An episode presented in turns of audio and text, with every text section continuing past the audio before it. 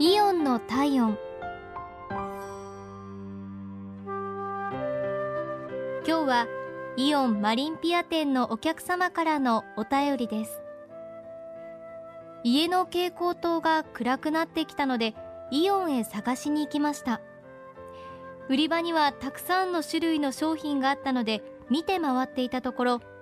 男性の店員さんがいろいろと説明してくださいました。家が古いのでもともと私が探していたのは普通の蛍光灯でしたがその話を聞いた店員さんは LED も使えることを教えてくださいました。最初から買うと決めていたものではなくもっといい提案をしてくださったことが私はとても嬉しかったです。